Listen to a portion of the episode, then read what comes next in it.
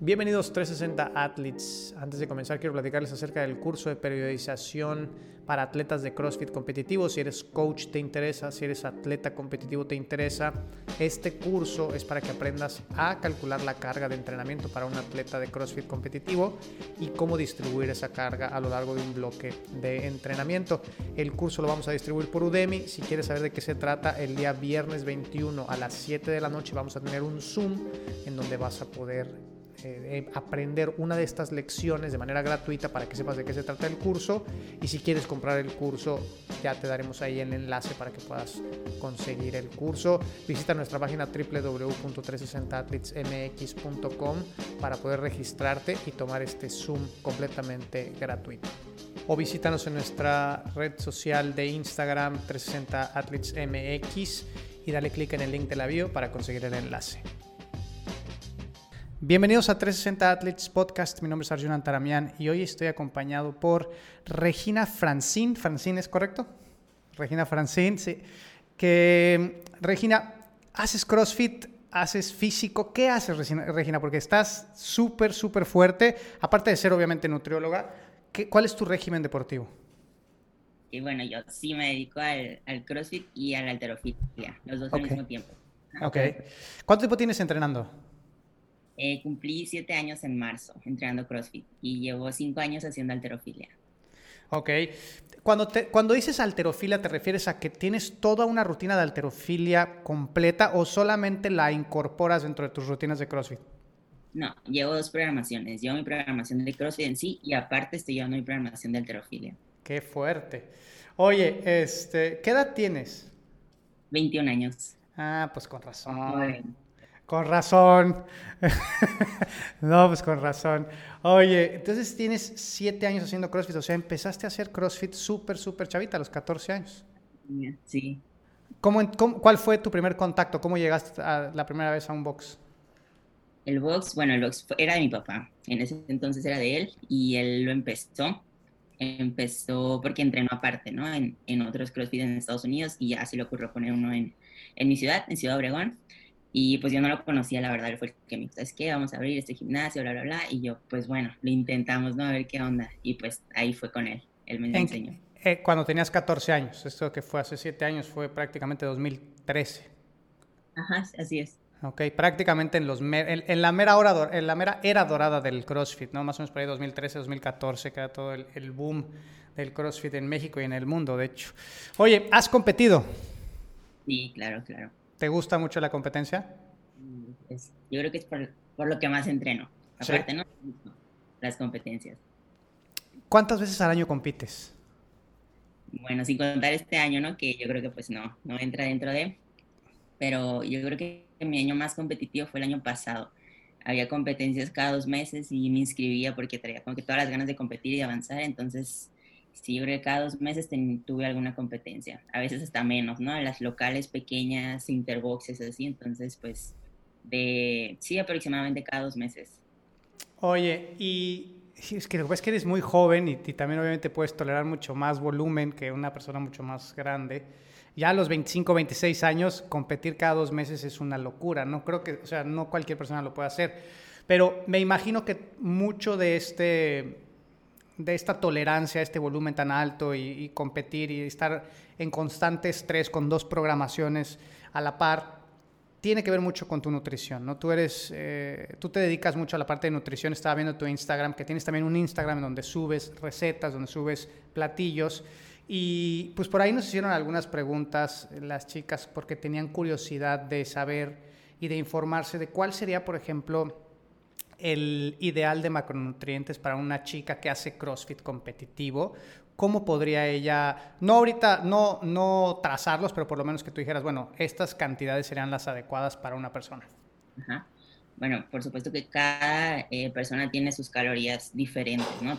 Que, que, checar, ¿no? Diferentes factores, pero a lo que nos vamos más que nada al momento de sacar el cálculo nos vamos primero por el aporte proteico, ¿no? Las, eh, qué tanto vas a consumir de proteínas y ya de ahí nos derivamos los demás macros. En una persona que haga CrossFit, que trae un desgaste, eh, pues fuerte, por así decirlo, porque pues CrossFit, claro que te va a desgastar, el aporte proteico se maneja alrededor de un 2, 2 gramos por kilogramo de persona, ¿no? Entonces ahí ya nos vamos a, a sacar porcentajes de proteína, de ahí nos vamos a los eh, hidratos de carbono, que yo sé que hay como que unas confusiones, ¿no? A veces de que tengo que bajar mucho mis carbos si quiero bajar de peso, o tengo que subirlos por mi rendimiento, entonces ahí como que todo el mundo, todo mundo trae sus dudas, ¿no?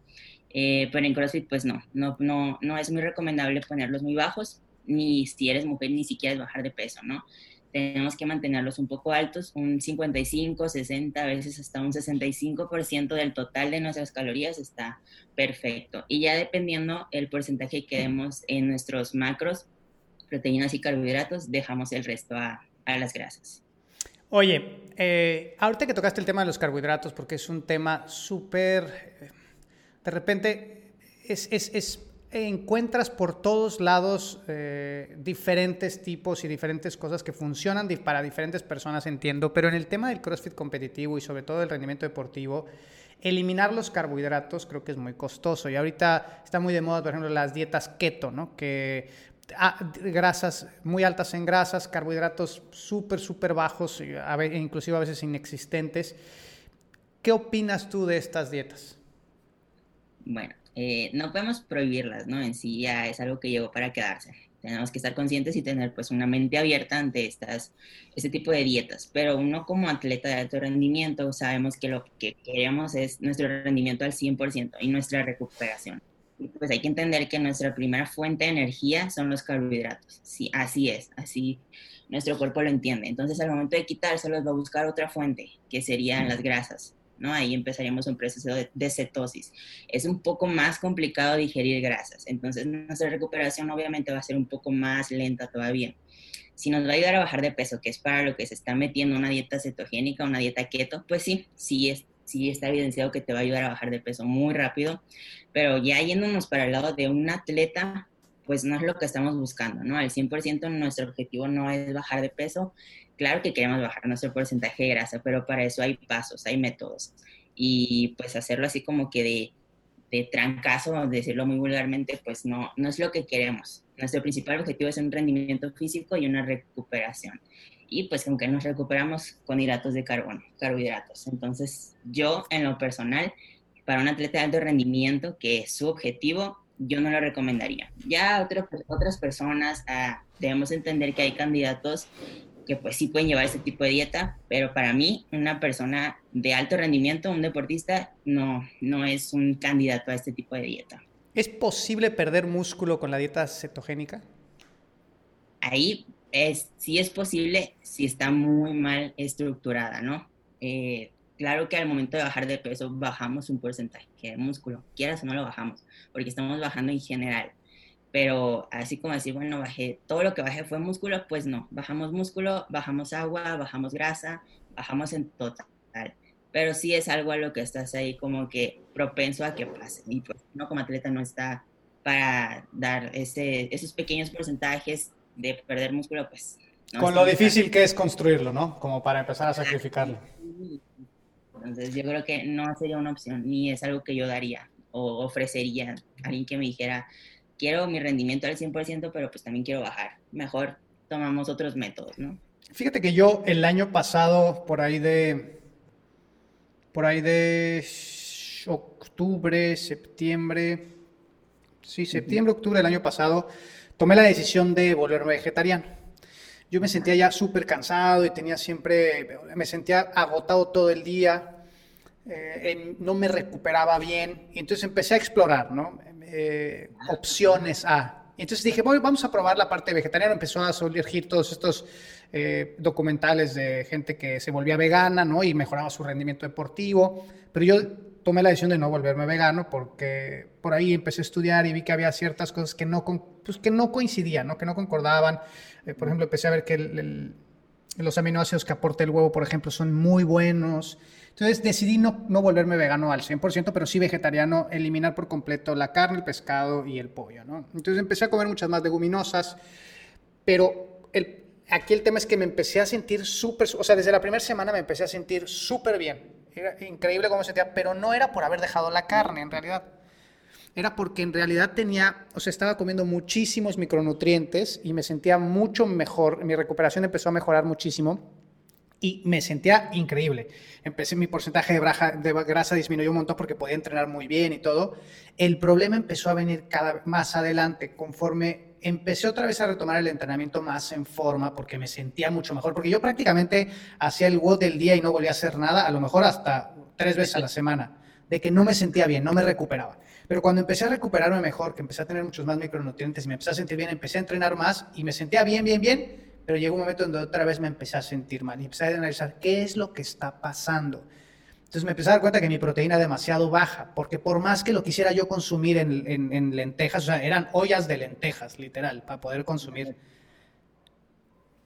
cambia muchísimo. Entonces ahí es en donde empecé a decir, bueno, vamos a probar ahorita a regresar un poco, empecé a, empecé a meter pollo y desde la primera semana que metí pollo dije, wow, me siento súper bien. Empecé a meter atún otra vez, empecé a meter. Y carne roja apenas, apenas después de que un montón de meses comí carne roja hace poco, pero regresé a comer carnes otra vez por eso, por, el, por la necesidad de tener una, una alta ingesta de proteínas que no la estaba consiguiendo de manera vegetariana. No digo que no se pueda conseguir, pero es mucho más complicado por las cantidades que tienes que consumir. Claro, claro, eso sí. Eh, pero mira, la verdad yo estoy totalmente de acuerdo en que experimentes, en que intentes diferentes tipos de dietas, de que veas qué es lo que te cae bien, qué no te cae bien, porque pues nunca vas a saber, ¿no? Y es cierto, yo también hice eh, un tiempo la dieta vegetariana, he hecho ayuno intermitente, he hecho dieta vegana, pues tienes que conocer, ¿no? Todos los cuerpos son diferentes y no podemos decir, es que a mí me funcionó, te va a funcionar a ti también. Tienes que, que hacerlo, ¿no? Tú en carne propia. Y sí, ¿no? Lo que dices de una dieta vegetariana, vegana, es cierto. De hecho, eh, sí he notado mucho que las personas al momento de intentar una dieta vegetariana, vegana, dicen, no, es que me siento súper bien, sobre todo en mi aire, ¿no? Mi condición mejoró, mi respiración, ando súper ágil, súper rápido, mi energía es algo muy en común, ¿no? Que tienen ese tipo de dietas. Y es cierto, pero sobre todo es porque te estás poniendo como más atención en tu alimentación en general, ¿no? O sea, antes pues es que era, comía carne, pero pues también comía papas. Eh, en hamburguesa, ¿no? Claro, o sea, traes una combinación de todo. Entonces ya al decir, bueno, voy a ser vegano, voy a ser vegetariano, ya haces como que tu propio orden de comidas y, y un poco más completo. A pesar ¿no? de que estás eliminando ciertos alimentos, pues lo estás haciendo un poco más completo y por supuesto que vas a tener beneficios. Y qué padre, ¿no? Qué padre que empieces a tener esa, esa iniciativa de, de tu nutrición. Entonces, pues yo encantada de que la gente experimente, a mí se me hace algo muy padre, la verdad que sí. Tocaste el tema del ayuno intermitente y una de las preguntas que nos hicieron es, ¿el ayuno intermitente disminuye tu rendimiento deportivo? ¿Tú qué, tú qué opinas de esto? Yo te platico mi experiencia ahorita que te, tú me platiques. Yo, estuve, yo hice ayuno intermitente tres años. Todos los días durante tres años hice ayuno intermitente, pero ya ahorita te platico por qué lo dejé. Apenas lo estoy medio retomando, pero bueno, cuéntanos, ¿tú qué, qué opinas acerca del ayuno intermitente en cuanto al rendimiento deportivo? ¿Lo potencializa, lo disminuye o te mantiene igual? Ok, bueno, sabemos que hay varios tipos de ayuno, ¿no? En diferentes horas, y tú ya debes de saber si lo has experimentado, ¿no? Y el entrenamiento es algo que también entra en nuestras horas, debemos saber en qué momento se mete y en qué momento no se mete, ¿ok? Y lo que sabemos es que CrossFit es muy variado, estamos manejando pesos, estamos manejando gimnasia, estamos manejando nuestro aire, y pues una persona, ¿no? De alto rendimiento que quiera ponerse a levantar pesado, estando en el, en el tiempo de ayuno, ¿no? No sé, tú empiezas a comer a las 12 de la tarde, tu entrenamiento es a las 8 o 9 de la mañana, vas a entrenar totalmente eh, con el estómago vacío, por así decirlo, ¿no? Ya, ya traes tus varias horas de ayuno cargadas. Y pues claro que vas a sentir como que ves que ahorita ocupa energía, ¿de dónde la estás sacando? Pues claro que puedes sentir ese tipo de rendimiento, pero también, o sea, tenemos nuestro proceso de adaptación, ¿ok? Ya un tiempo largo y que lo hayas metido, pues progresivamente, puede que no sientas tanto ese... Eh, no, pues es que me siento débil si no desayuno antes de entrenar, la, la, la. Puede que no lo sientas tan fuerte a una persona que quiera hacer su ayuno fuerte de sus, no sé, 8 o 10 horas de ayuno y quiere entrenar, pues claro que lo va a sentir, ¿no? Y incluso pueden pasar eh, una semana y puede que todavía lo sienta. La segunda semana ya te vas como que adaptando, ¿no? De tener tu ayuno. Pero pues como te digo, uno como atleta lo primero que quiere es energía y rendimiento, no tanto bajar o llegar a un proceso de cetosis. Entonces, pues hay candidatos que les puede ir muy bien, pero yo en lo general no recomiendo en un ayuno para una persona que su principal objetivo es el rendimiento físico. Yo me iría igual por otras opciones. hablando de, tiempo, ¿qué tan importante es, el, me refiero a tiempo, es en qué horarios como, qué tan importante sería ese componente en el tema de la nutrición en relación, por ejemplo, a la calidad de los alimentos o, a la distribución de los macronutrientes? ¿En qué, en qué entraría? no sé cómo, cómo se pueda llamar, la cronología o el, o el, tiempo específicamente de los alimentos en importancia? ¿Abajo, arriba? ¿Cómo lo categorizarías tú?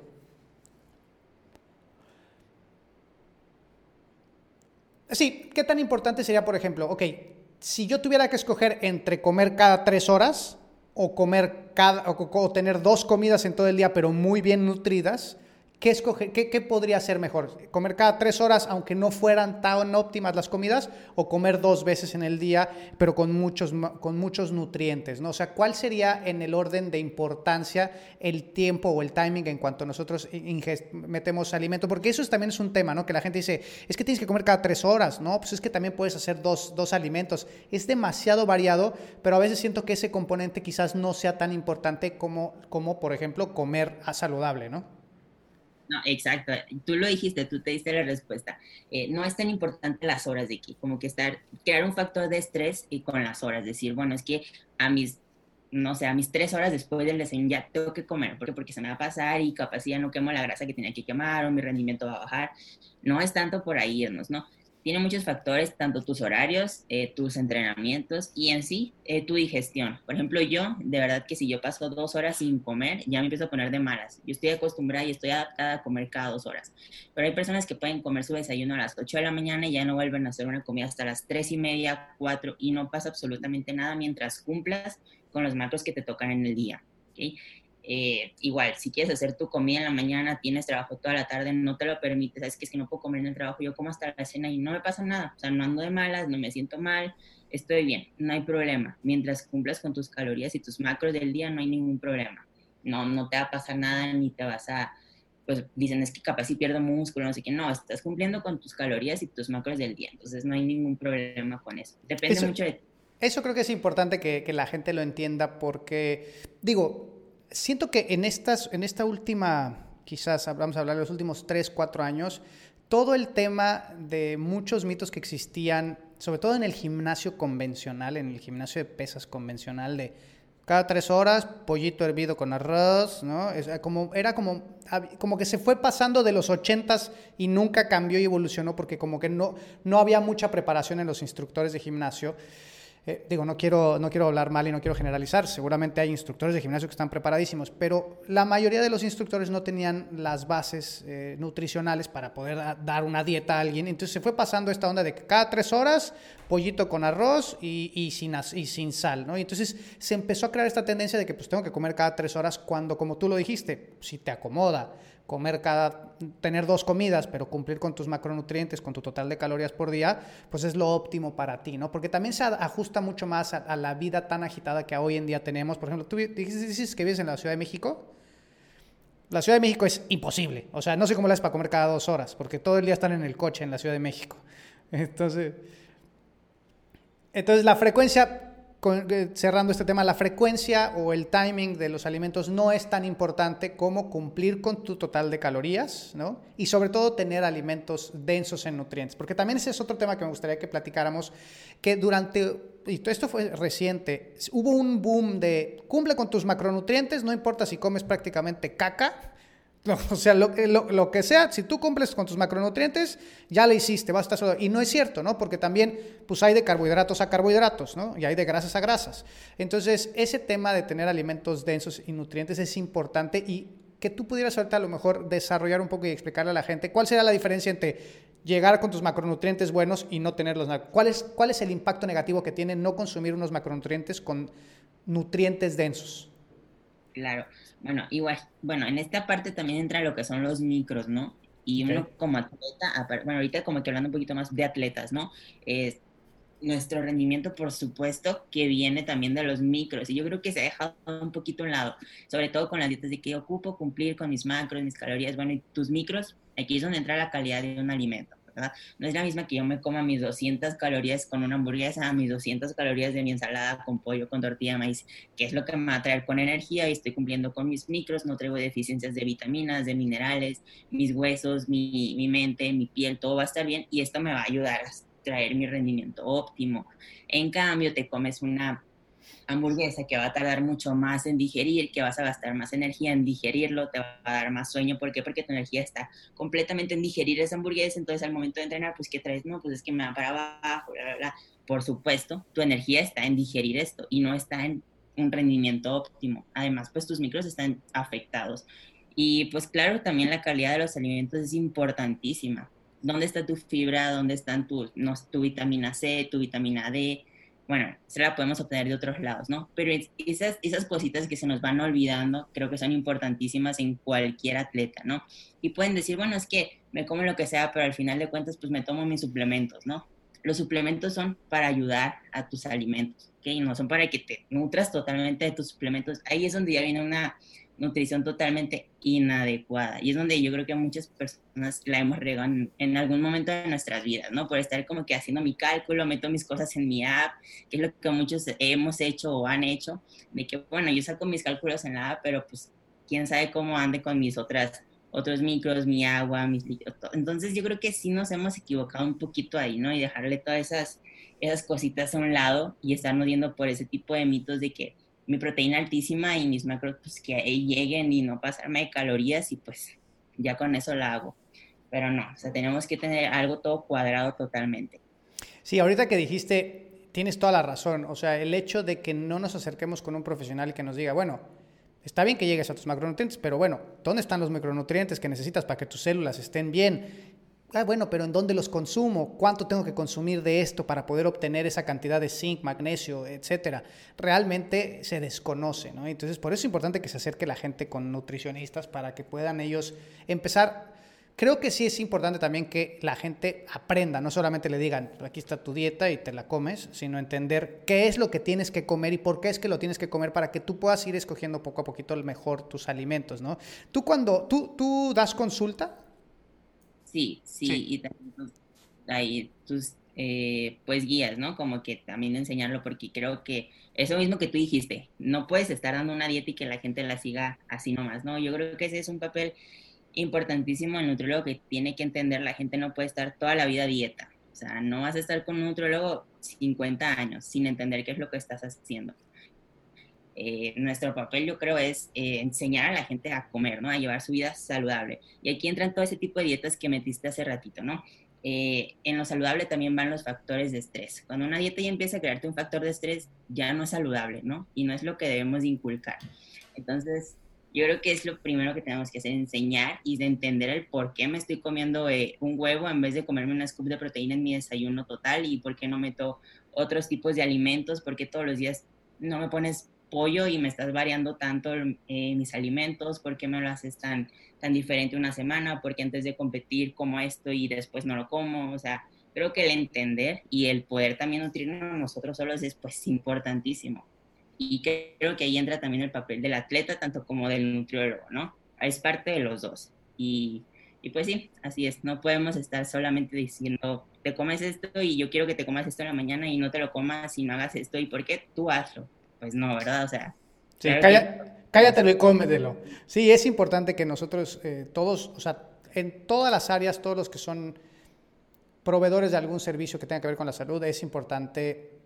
Enseñar el por qué. Enseñar el por qué. Enseñar el por qué para que pueda transferir, pueda permanecer, ¿no? Y pueda transferir más allá de lo que te estoy dando en este momento, en este mes que te cobré, sino que la gente pueda ir aprendiendo a poder saber qué es lo que necesita su cuerpo, dónde se siente bien, como decíamos, o sea, hemos probado muchas dietas, hemos probado muchas cosas. Yo te platicaba y hay que regresar al tema del ayuno intermitente para que te cuente yo mi historia. Yo, yo empecé con el ayuno intermitente porque ya cuando empecé a llegar a los, cerca de los 40, yo ya sentía que necesitaba necesitaba algo porque me sentía yo súper cansado. Y tengo un muy buen amigo que es, es, es fisiculturista, entonces pues, le gusta mucho el chacho. Entonces me decía, güey, no, pues métete tu chochito porque con la testosterona ahorita pues te vas a empezar a sentir mejor. Y yo decía, no, quiero buscar una manera natural de obtenerlo. Y entonces empecé a ver que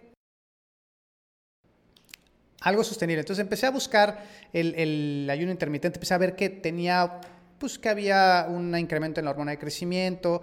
Entonces empecé a probarlo al principio y a mí lo que me enganchó mucho fue que me permitió, porque justo coincidió que hice mi transición de ser un entrenador en mis gimnasios a pasarme a ser un entrenador en línea. Entonces me permitió mucho empezar a estar muy concentrado en el momento, trabajando en la computadora, escribiendo los cursos y programas de entrenamiento y todo. Entonces eso fue lo que me enganchó de inicio, ¿no? y lo empecé a dejar y lo dejé tres años. Tres años hice 16 horas de ayuno y todas mis comidas las metía en ocho horas. Pero la realidad es que no podía comer lo suficiente en esa ventana de ocho horas, porque era muy complicado que me diera la suficiente hambre como para volver a comer. Entonces tenía que hacer dos comidas muy grandes, pero en esas dos comidas muy grandes no alcanzaba yo a meter mi total de, macronutrientes que necesitaba. Entonces, ah, recientemente lo dejé un poco de lado porque he metido más alimentos en mi comida, he metido más comidas durante el día, producto de que cada vez estoy entrenando otra vez más, cosa que no me pasaba. No, entrenaba así desde que tenía 30 años, te lo juro, hace prácticamente casi 10 años que no entrenaba así de fuerte y ha sido producto de que he ido mejorando mucho mi sueño y mi nutrición un montón. Pero el ayuno intermitente, yo en mi experiencia, todas mis sesiones aeróbicas eran una maravilla una maravilla. O sea, me sentía increíble en mis sesiones aeróbicas o acondicionamientos con muy poco peso, thrusters ligeros, con body weight, todo ese tipo de cosas. El problema venía cuando tenía yo que mover la barra. Definitivamente mover la barra en ayunas no era lo óptimo y no lo notas hasta que no se te ocurre un día llegar comido a entrenar. Y llegas un día comido a entrenar y dices, puta, estoy moviendo 20, 30 libras más de lo que movía antes. ¿Cómo puede ser? Pues estás, estás nutrido, tienes azúcar en los músculos y pueden contraer mejor. Entonces, hablando y contestando la pregunta que hicieron, si disminuye el rendimiento deportivo, va a depender quizás de las sesiones, en mi opinión, que tú vayas a meter cuando estés en ayunas. Aeróbicamente, en mi opinión, más que mi opinión, en mi experiencia, aeróbicamente yo me sentía muy bien. Muy bien, excepcional, la verdad, me sentía excepcional pero cuando, cuando se trataba de mover peso no era lo óptimo. Sí, claro, claro. Es pues lo que mencionamos, ¿no? Hace rato, el estar haciendo ejercicios de fuerza y es donde llega a afectar el no tener el alimento de donde obtener energía. De hecho, ya hay muchos autores que nos hablan sobre el CrossFit, porque sabemos que el CrossFit es un tema fuerte y que se está dando mucho. Muchos autores, eh, nutriólogos y doctores que nos eh, nos enmarcan, ¿no? es que el CrossFit es una aberración para la nutrición, es totalmente una aberración, porque porque un crossfitero llega con un nutriólogo y ¿qué hace? Es que ocupa estar lo suficientemente fuerte para levantar pesos, pero también ocupa estar lo suficientemente eh, ligero para ser pues bueno en cardio y también ocupa estar lo suficientemente compacto para ser bueno en mis gimnásticos. Entonces, ¿cómo le haces, no? O sea, por eso dicen, el CrossFit es una aberración para la nutrición, pues claro, ahí es donde está nuestro trabajo y tenemos que ser buenos en todo. Entonces, ¿cómo no vas a tener una buena nutrición si, si ocupas ser bueno en estos aspectos, ¿no? Tan generales del CrossFit, ser un poquito de todo. Entonces, pues, ¿cómo no vamos a tener una buena nutrición si necesitamos tanto como atletas, ¿no? O sea, ocupamos exigirnos tanto para, pues, por lo mismo que dices, ¿no? Saber nuestros horarios, pues, ¿qué onda? ¿Cómo le vamos a hacer? ¿Cómo van a andar nutridos? Si ocupo hacer esto, esto, esto, pero ocupo también prolongar mis entrenamientos si son largos, si tengo una programación corta, si es larga si hago cardio en la mañana, si no lo hago, si voy a levantar peso, si no levanto. Entonces, como crossfitero tienes que estar preparado para todo. Entonces, pues, por supuesto que creo, es importantísimo. Creo que entre más se va eh, empieza a haber complejidad en todos los elementos, tanto en tu programa como en tu nutrición, siento que la adherencia empieza a, disminuir. O sea, uno empieza a ser de menos fiel a su dieta, menos fiel a su programa. Entre más sencillo, entre más básico sea todo, siento yo que la gente puede permanecer mucho más. Cuando empezamos a hacer mucha complejidad de, bueno, puedes hacer ayuno intermitente, pero pues tenemos que calcular cuándo van a ser tus sesiones aeróbicas para que pues metamos tus carbohidratos el día que vas a levantar pesado, porque entonces, empieza a haber mucha complejidad en cuanto, güey, come bien, come a tus horas y no pases mucho tiempo sin comer, ¿no? Como mucho más sencillo Exacto, entender el porqué pues, y, así, y poderlo hacer solo, no estar dependiendo de alguien toda la vida. Entonces, es importantísimo entender por qué, saber hacerlo y saber aplicarlo, ¿no? Sobre todo, por supuesto que sí. Oye, ¿qué necesitaría el ser humano para poder, esta es una pregunta medio existencial, ¿qué necesitaría el ser humano para poder entender, sobre todo el mexicano, para poder entender la importancia de la buena nutrición? A mí me, o sea, me sobrepasa mi entendimiento salir a caminar con mi perro y ver que la gente se está muriendo de COVID sabiendo que se mueren porque sobre todo es la gente que tiene problemas de diabetes, que tiene problemas de hipertensión, que problemas relacionados sobre todo con una mala alimentación y los veo salir con unas, pero unas Coca-Colas así del, del, del, Oxxo, ¿no? Tremendas y dos, tres Coca-Colas. ¿Por qué es que no hay este entendimiento de que, la, de que los alimentos tienen que ser buenos y qué necesitaríamos para poder cambiar esta mala cultura que tenemos los mexicanos? Sí, no, la verdad que nos toca aprender a la mala, ¿no? El por qué la nutrición es tan importante hoy en día, pues lo hemos visto estos últimos meses, por supuesto. Sabemos quiénes son las personas más vulnerables y por qué. Ya, eso yo creo que es algo que tenemos muy claro y que lo hemos estado viendo en todas las redes sociales. La alimentación es esto, es la fuente, bla, bla, bla. Es tu gasolina. Comes mal, funcionas mal. Comes bien, funcionas bien. Estás fuerte y tienes las suficientes defensas para defenderte contra algo extraño, alguna gente extraño. Lo tienes, ¿no? Pero pues desgraciadamente yo creo que la ignorancia sí nos ha, eh, ha sobrepasado en algunos aspectos y pues como sabemos la nutrición es un tema, por así decir, moderno, en el sentido de que hoy te dicen algo, mañana sale evidencia de algo completamente diferente, tienes que estar totalmente actualizado, así seas nutriólogo con maestría y doctorado, si estudiaste hace 10 años, no es lo mismo que te enseñaron hace 10 años y tienes que seguir actualizándote, ¿no? Y es algo que no te podemos enseñar solamente en el kinder, eh, come frutas y verduras, ¿por qué? Porque en la primaria capaz si sale algo de que come frutas y verduras, pero ocupamos que metas carne, ocupamos que metas esto, ocupamos que metas aquello. Entonces yo creo que es algo que tenemos que estar enseñando toda la vida, ¿no? En todos los niveles, en todos los aspectos, y es algo que tenemos que estar promoviendo. Nosotros, pues que estemos en el área de la salud, tenemos que saber, eh, ser también promotores de salud, ¿ok? Tenemos que enseñar y también, ya fuera de si está o no en el área de salud, saber en dónde poner atención. No sabemos que ahorita en las redes sociales hay muchísima información sobre salud, sobre nutrición, pero no sabemos cuál en sí es verídica, ¿no? Entonces también tenemos que aprender a identificar las fuentes porque es muy fácil ahorita engañarnos, ¿no?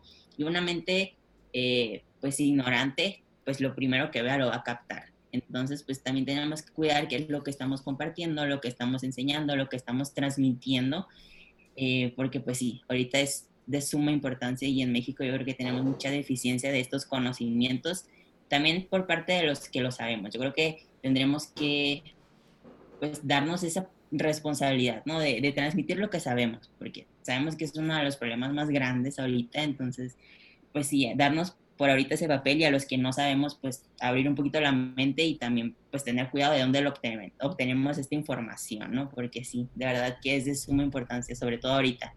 Yo creo que los hechos están hablando por sí solos. ¿no? Ahorita, ahorita estamos en, un, en, una etapa en la cual uno pensaría que va a existir un despertar, y espero que, lo, espero que exista, ¿no? Porque a veces lo vemos tan lejano o tan abstracto que no lo entendemos hasta que nos pasa. En nuestra familia hemos tenido fallecimientos por COVID. Y, y, ha coincidido con que son personas que han tenido un mal antecedente, ¿no? que vienen ya de problemas de salud, gente que se tomaba literal dos litros de coca todos los días. Entonces, y, sorprende, ¿no? Sorprende que, que, aún con eso no haya este cambio radical y, abrupto. Entonces, realmente tiene que venir un cambio, como dices tú, de razón y de conciencia, porque platicaba otro día con mi esposa y decíamos, ¿cómo es posible que, veamos esos niños tan gorditos de repente así en una fonda, por ejemplo, un niño súper gordito y la mamá le está dando una Coca-Cola y el niño tiene tres años? ¿Cómo es posible? Pues sí, pero es que la mamá es lo único que conoce. La mamá conoce la Coca-Cola. O sea, ella no sabe lo, grave que es. Sabe que pues, a lo mejor es medio mala, pero no sabe realmente lo grave que es eh, eh, ese comportamiento a largo plazo, ¿no? Entonces, es ir creando cultura poco a poco. Yo creo que la gente, por ejemplo, como tú, que hace ejercicio, que tiene buen físico y que aparte se dedica a la nutrición, son pilares muy importantes para ir generando el cambio, pero quizás no un cambio como nosotros lo esperaríamos, abrupto por quererme cuidar por salud, sino como quizás muchos de nosotros empezamos por el tema de me quiero ver bien. Creo que ese es un tema muy válido, me quiero ver bien, pero en algún momento tiene que empezar a ver este cambio hacia me quiero sentir bien, no solamente verme bien, porque lo hemos visto, yo en el fisiculturismo tengo amigos que están muy metidos en el fisiculturismo y se ven impresionantes, pero yo sé que no se sienten bien. Entonces también no verte bien no significa que estás bien, ¿no? Claro, es más que nada apariencia. Una cosa es eh, verte, pero no sabes cómo estás por dentro, no sabes cómo estás funcionando, cómo andan tus horas de sueño, tu energía, eso dura ratitos, ¿no? Entonces son son lados completamente diferentes. Entonces, pues sí, no nos podemos ir tanto nomás por lo físico. Y estoy bien, estoy de acuerdo, como le dices, estoy de acuerdo que empieces por me quiero ver bien, porque al menos ya estás dando un pasito, ¿no? Y ya de ahí te enganches y le sigues. Pero el hecho de solamente me voy a ver bien y, y no importa que descuide mi salud, ya eso es algo que estoy completamente eh, en contra de que esto suceda, ¿no? Y que también es algo que se da mucho como lo dices, como un físico-culturista, sabemos que no están llegando a un estado óptimo de salud, de hecho están arriesgando su salud. Eh, tenemos que estar conscientes de eso, ¿no? Y no es por estar como que tirando tierra para ese lado, claro que no.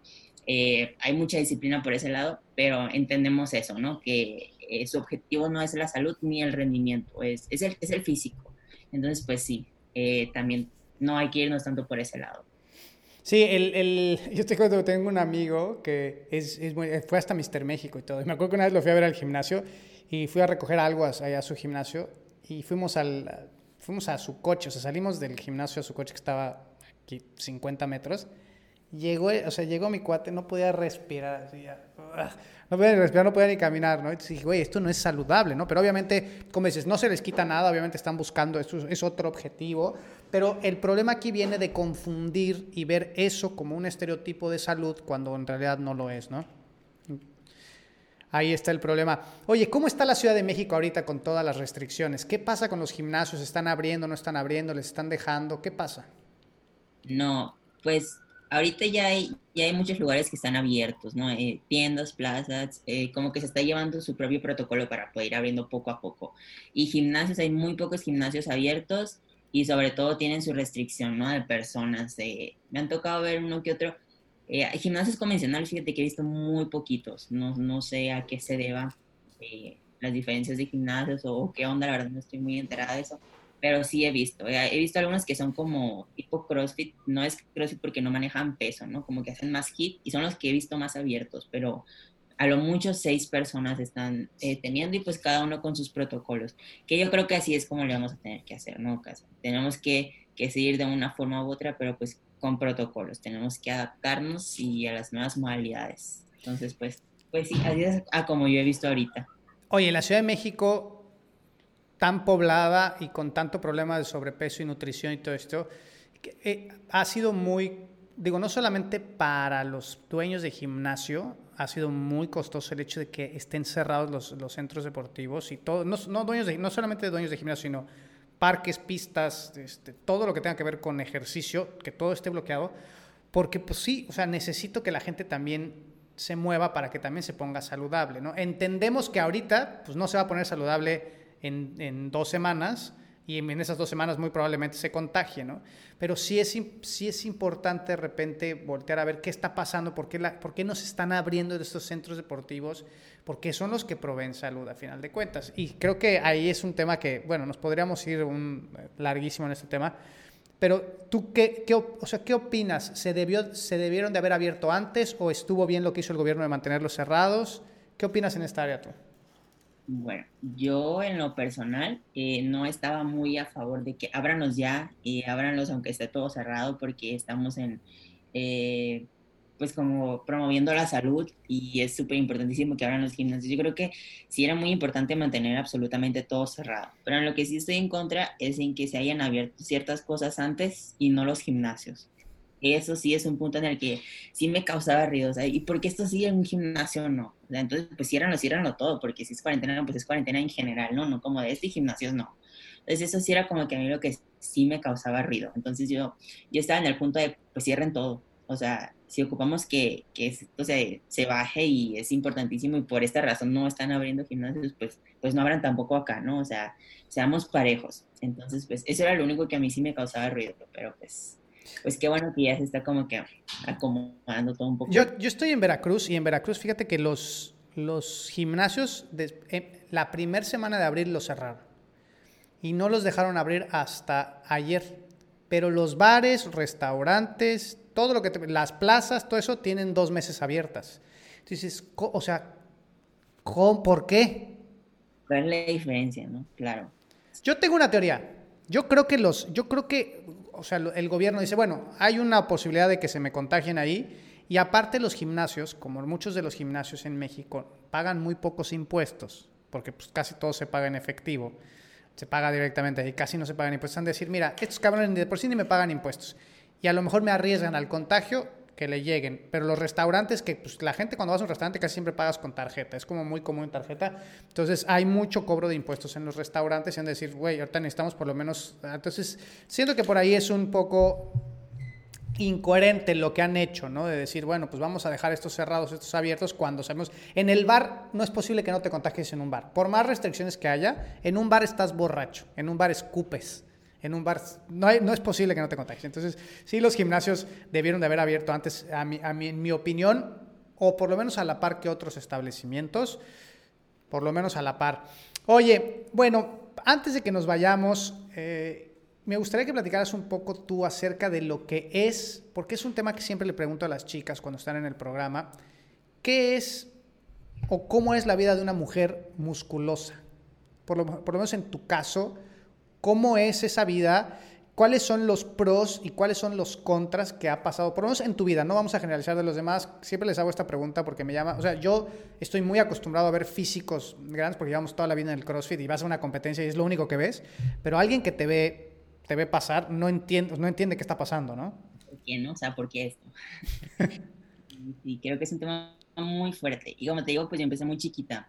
Empecé a los 14 años, estaba en secundaria, ¿no? Y, pues era rarísimo que una niña pues levantara peso, hiciera pesas, tuviera poquito músculo. Y no te digo que tenía mucho porque no tenía, pero era una niña que en tercero, segundo de secundaria estaba levantando pesas. Entonces pues como que sí era rarito. Y sí, no te miento que sí tuve ahí mis problemitas, eh, mis críticas, sobre todo ya cuando entré a la prepa. No sé si, bueno, ya son temas como que muy de niños, ¿no? Pero había páginas eh, como que muy anónimas y ponías como que tu descripción de las personas. Y a mí ese tipo de las redes sociales en ese momento sí me afectaban mucho. En lo personal, a pesar de que ahora yo me manejo todo en redes sociales y creo que tengo un punto muy a favor mío con las redes, en ese momento sí era como que mi punto más débil, ¿no? Que, que veía muchos comentarios sobre mí o, como que, ay, es que guacala, o sea, ¿por qué está así? Ay, qué feo que esto.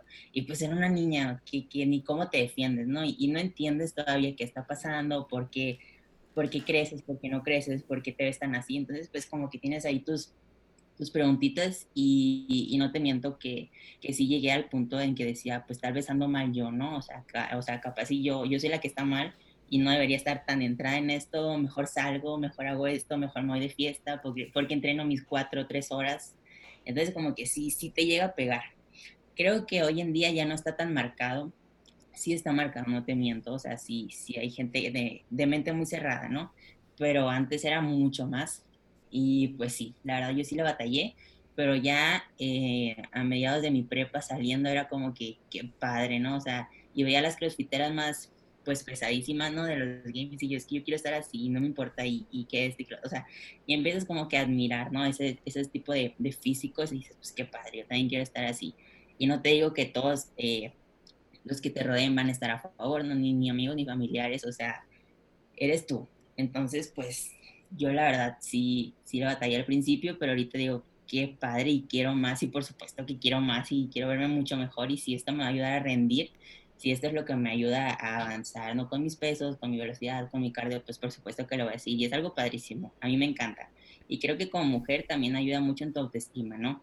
Eh, el hecho de decir, bueno, pues es que yo puedo levantar mucho más que tú y ponme a, contra un hombre, el que quieras, o sea, le gano. O sea, como que ese, tipo de pensamientos te ayudan mucho en tu autoestima y te van ganando a, a este tipo de comentarios, ¿no?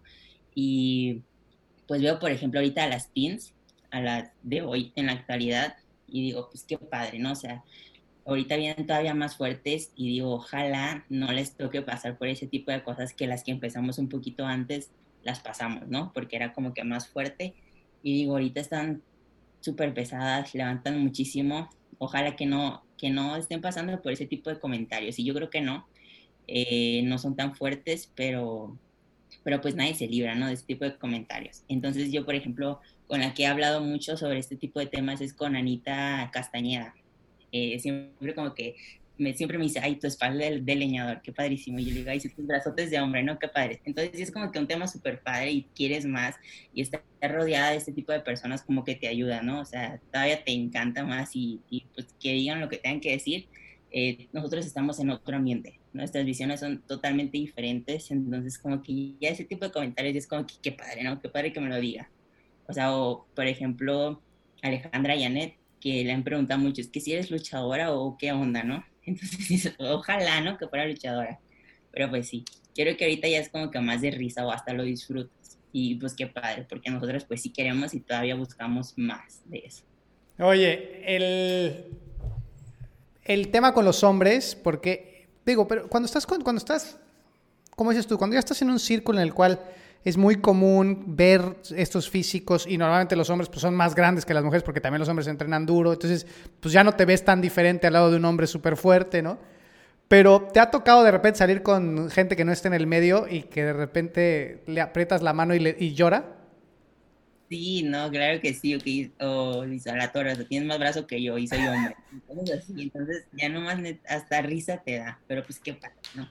A mí se me hace muy padre por ejemplo, que me he subido en el carro así con amigos que, pues nada de ejercicio y dicen como que, oye, como que tu, espalda abarca más que nosotros dos, ¿no? O algo así. Entonces, pues qué padre, ¿no? Son comentarios que ahí hasta risa te dan.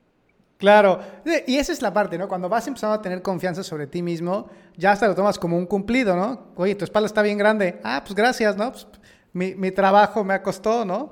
Eso, eso sí es importante, pero sí cuando están más jóvenes sí creo que hay, un, hay una parte eh, vulnerable, ¿no? Cuando están más jóvenes, porque sí, la secundaria es.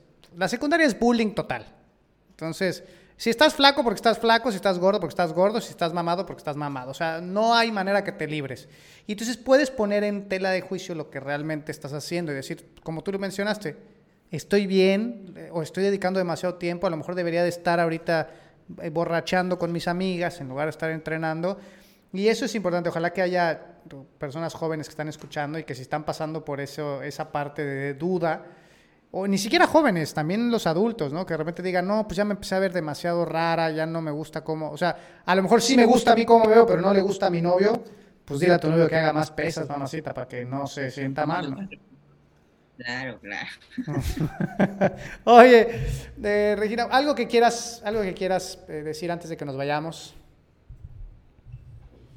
Algo que quieras decirle a la comunidad acerca de la nutrición, acerca de la seguridad, lo que tú quieras decirles antes de que nos vayamos. Bueno, sobre nutrición, de verdad que, que le tomen muchísima importancia. De verdad, es lo que nos va a hacer diferentes a, a, otros atletas, es lo que va a determinar nuestro rendimiento si queremos avanzar o no. Y si le estamos echando todas las ganas a nuestros entrenamientos, cómo no le vamos a echar ganas a nuestra nutrición, que es nuestra gasolina, y pues si no le metes, no la vas a meter a los entrenamientos. Entonces, no pierdas tu tiempo y pues dedícale eh, lo que se debe a cada uno, ¿no? Como sabemos, es 70 nutrición, 30 entrenamiento, pero hay que hacer un balance entre los dos. Entonces, pues que no se nos vaya eh, el tiempo, que no se nos vaya pues perdiendo, ¿no? Entrenamientos por una mala nutrición, un mal sueño, una mala hidratación. Hay que darle la importancia de vida a cada uno. Entonces, y bueno, hablando de autoestima, como hablamos de mujeres, pues yo creo que también eh, no hay que irnos eh, pues por otros lados. Somos atletas igual que los hombres, eh, igual que los niños, las niñas, estamos todos en, en un mismo nivel, sobre todo los, los que van empezando. me tocó a mí ver atletas pequeños que iban para, para Games, no quiero decir nombres pero oye, traían todo el potencial y se fueron para atrás pensando es que estoy muy pequeño, es que me falta, no tengo entrenador, no tengo esto. Y yo digo, bueno, si hubiera estado en tus zapatos, ¿qué no hubiera hecho, no? Entonces, pues no, no pierdan lo que tienen, aunque estés muy chiquitos, aunque yo quiero salir, quiero hacer eso, quiero hacer lo otro. Si tienes todo para darle, pues, pues dale, ¿no? Y aprovecha, aprovecha lo que tienes, aprovecha el talento, porque hay personas que, que no tienen talento, pero tienen ganas. ¿Qué importa más? Si tienes el talento, pues aprovechalo, ¿no? Entonces, pues sí. Oye, muchísimas gracias por haber estado el programa. La verdad es que no pensé que tú tuvieras 21 años cuando, cuando empezamos a platicar. Dijiste que tengo 21 años, pues eh, no sabía yo. Eres muy, digo, y qué padre que estés tan enfocada y tan concentrada en lo que quieres lograr y que ya tengas bien claros, pues de alguna manera, ciertos objetivos en, en, tu corta vida, porque a los 21 años la mayoría de los, sobre todo los hombres, estamos bien sonsos todos los hombres a los 21 años, como que estamos muy tontones, pero sí, qué padre, qué padre que, que, estés en esa parte. ¿Y dónde te encuentra la gente? Porque está, puedes decir tu Instagram, donde están tus rutinas, digo, tus, tus dietas, perdón, y tus, tus platillos. Eh, pues la página de mis, de mis comidas es Regina-Fit Meals. ¿Y el tuyo? Regina Francine, con una E al final. Es Francine, pero Francine. Si no siguen a Regina, eh, síganla. Eh, tiene un fisicazo y sí, sube unos videos ahí con unos pesos impresionantes. Este, y con tan solo 21 años. Pues Regina, muchísimas gracias por haber estado en el programa. Te agradezco mucho el tiempo que te tomaste para estar aquí y para poder compartir con la gente algo que seguramente le quedará para alguien. Podrás ayudar a alguien con esta charla. Te agradezco muchísimo. Ojalá que puedas volver a estar en el programa otro día. Y, a la gente que nos está escuchando, no se olviden de darle un comentario en iTunes, si pueden ir a iTunes y comentar el podcast para que se mueva un poco más y le llegue a más personas, porque tenemos muy buen contenido, hemos tenido muchos invitados que han aportado muchas cosas buenas al programa. Entonces ayúdenos con eso, ayúdenos eh, dándole una, una reseña, dándoles unas cinco estrellitas. Y pues creo que de mi parte es todo, Regina. Muchísimas gracias a todos los que nos escucharon ahí en su coche, oficina, casa, teléfono. Esto fue el 360 Athletes Podcast y nos vemos en el próximo episodio.